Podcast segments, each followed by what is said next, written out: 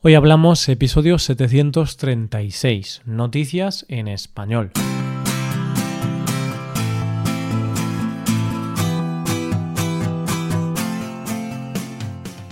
Bienvenido a Hoy Hablamos, el podcast para aprender español cada día. Ya lo sabes, publicamos nuestro podcast de lunes a viernes. Puedes escucharlo en iTunes, en Android o en nuestra página web ya sabes que tienes disponible la transcripción de este episodio y una hoja de trabajo en PDF con ejercicios y explicaciones de vocabulario y expresiones. Hola oyente, ¿cómo va todo? Espero que todo vaya muy bien. Estamos en la semana del famoso Black Friday o Viernes Negro. Todas las tiendas tienen descuentos especiales y rebajas. ¿Ya has comprado algo? ¿Vas a comprar algo? Pues querido oyente, creo que hay una cosa que puedes comprar. Me alegra informarte de que en Hoy Hablamos tenemos una oferta especial de Black Friday. Sí, nosotros también nos hemos unido a esta moda mundial. Desde ahora hasta el lunes 2 de diciembre ofrecemos un descuento especial del 20% en la suscripción premium anual. Es decir, podrás suscribirte anualmente con un 20% de descuento. Eso significa que puedes suscribirte todo un año por solo 75 dólares. Ya te aviso de que nosotros pocas veces hacemos descuentos. De hecho, este es el primer descuento que ofrecemos desde el lanzamiento del podcast. Si quieres aprovechar esta oferta especial de Black Friday, hazte suscriptor premium anual en nuestra web hoyhablamos.com solo disponible hasta lunes 2 de diciembre. Y ahora sí que comenzamos con las noticias de hoy. Comenzamos hablando de un perro con unas capacidades increíbles, seguiremos con una forma un tanto especial de quitar el estrés y terminaremos con una familia con un gran espíritu navideño. Hoy hablamos de noticias en español.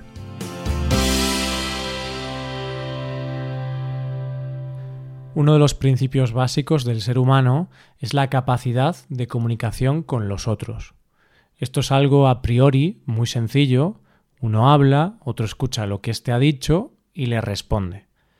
Esto es muy básico, pero es cierto que a pesar de ser un sistema sencillo, cada vez parece que nos cuesta más llevarlo a cabo entre nosotros mismos.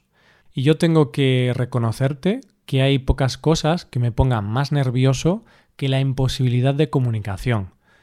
Como cuando hablas o discutes con alguien y parece que no te está escuchando y no sabes qué hacer para que entienda o por lo menos escuche lo que estás diciendo.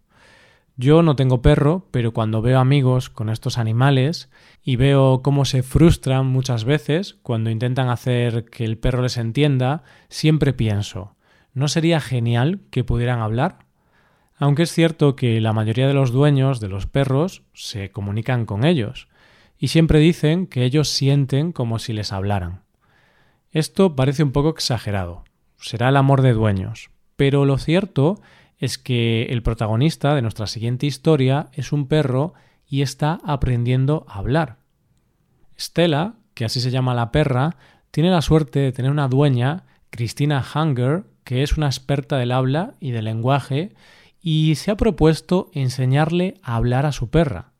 Todo empezó hace poco más de un año mediante el proyecto creado por Cristina, Hunger for Words, por el cual pretendía enseñar a su perra a comunicarse mediante palabras. No es que la perra hable, más bien la perra es capaz de reconocer palabras y comunicarse a través de ellas.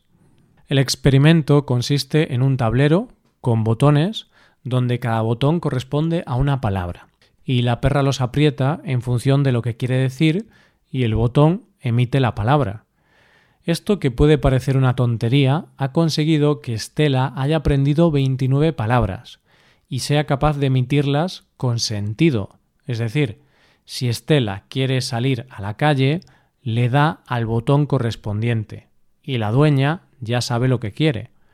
Yo no sé a ti, pero a mí esto ya me parece una auténtica proeza, porque conozco perros que no son capaces de entender algo tan simple como es la orden siéntate.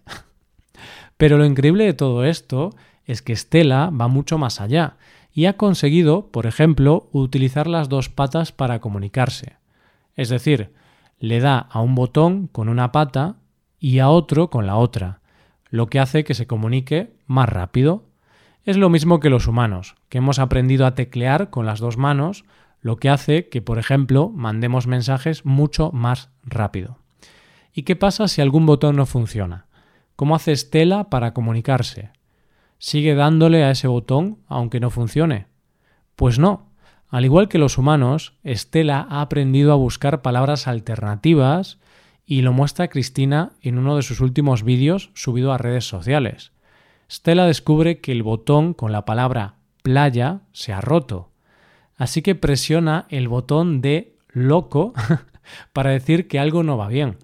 Pero es que además Estela no se conforma y sigue queriendo expresar lo que quiere decir, así que presiona de forma simultánea los botones de ayuda, agua, fuera.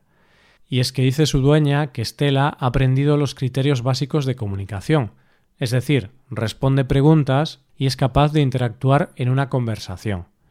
Dice su dueña que esto no acaba aquí y que va a seguir enseñándole cosas a Estela para ver hasta dónde puede llegar.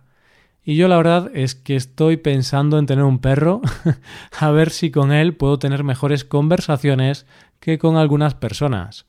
Llegamos a la segunda noticia del día.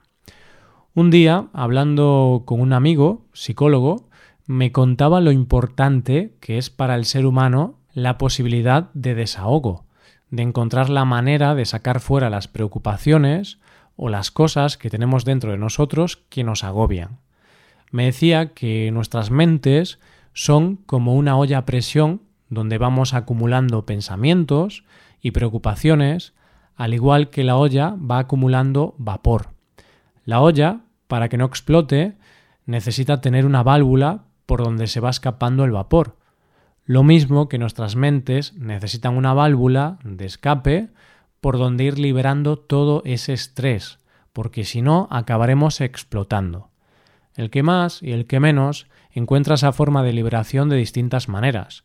Psicoanálisis, deporte, meditación o incluso unas cervezas con unos amigos. Cada uno encuentra su manera.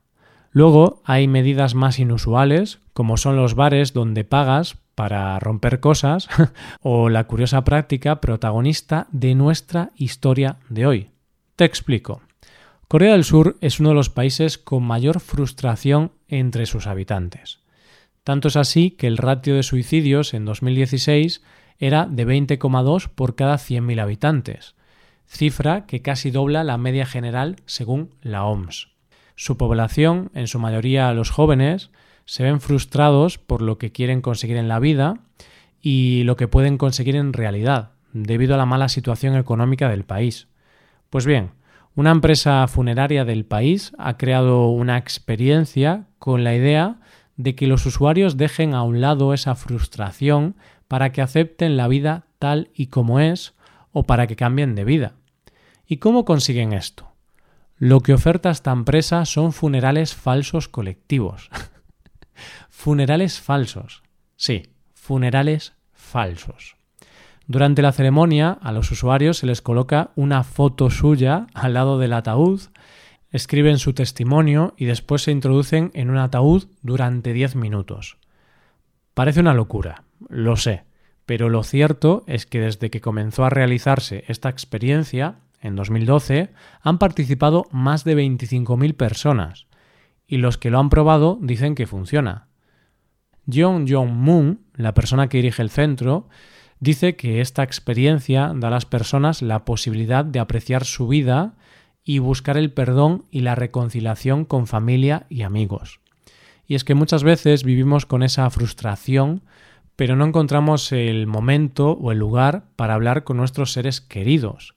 Así que con esta experiencia, al tener ese momento de despedirse, se consigue una especie de liberación.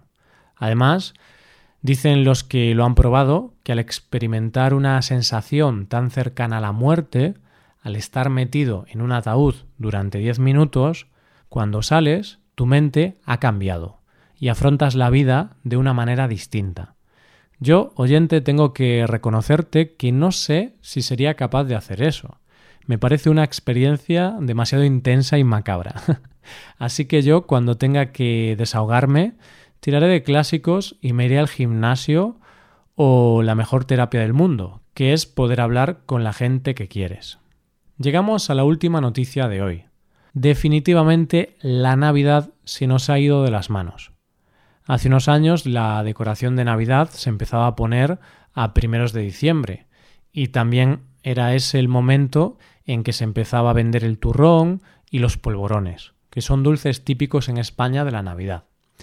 Pero hoy en día es pasar la fiesta de Halloween que es a primeros de noviembre, y ya todo es Navidad. Las tiendas están llenas de adornos navideños, las tiendas de ropa ya venden jerseys con árboles de Navidad y Papá Noel, y las ciudades ya empiezan a colocar las luces navideñas.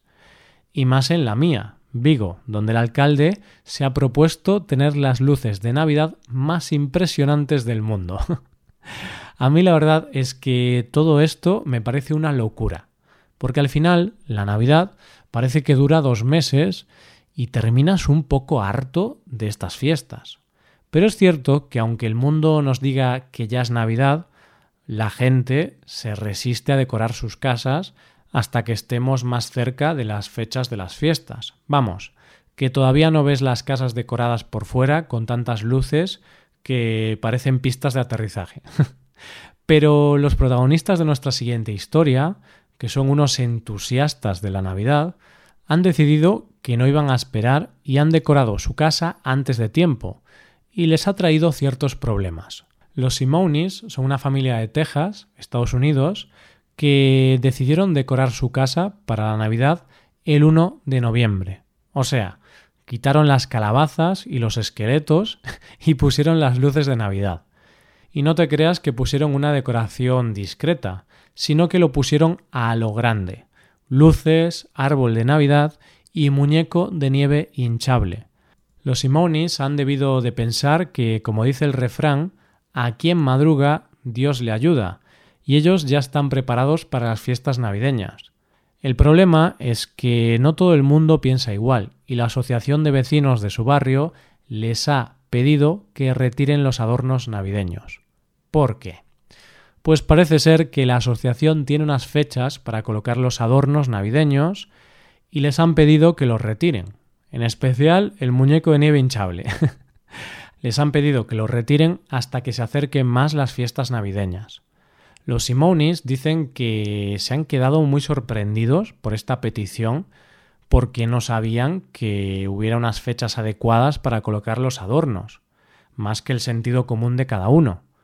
Ellos alegan que son una familia con un gran espíritu navideño, además de que Claudia, la mujer de la casa, está embarazada de ocho meses y querían dejar todo listo por si se ponía de parto. Dicen ellos que todo esto les parece una tontería y que la asociación de vecinos debe tener mucho tiempo libre para preocuparse por cosas como estas, y que desde luego no piensan quitar un solo adorno. Es más, van a hacer lo contrario y van a poner más adornos. Yo pienso que aunque me parezca una exageración colocar los adornos tan pronto, cada uno puede hacer con su vida y con su casa lo que quiera porque no hace daño a nadie. Y sí que estoy de acuerdo con esta familia en una cosa. Hay gente que tiene mucho tiempo libre y está muy aburrida. Y esto es todo por hoy. ¿Qué te han parecido las noticias? Puedes dejarnos tus impresiones en nuestra web. Con esto llegamos al final del episodio. Recuerda que puedes hacerte suscriptor premium anual con un 20% de descuento extra por el Black Friday. Consigue la oferta en nuestra web hoyhablamos.com. Oferta disponible hasta el lunes 2 de diciembre. Esto es todo. Mañana volvemos con dos nuevos episodios de conversación real y sin guion entre dos nativos. Lo dicho, nos vemos en los episodios de mañana. Pasa un buen día. Hasta mañana.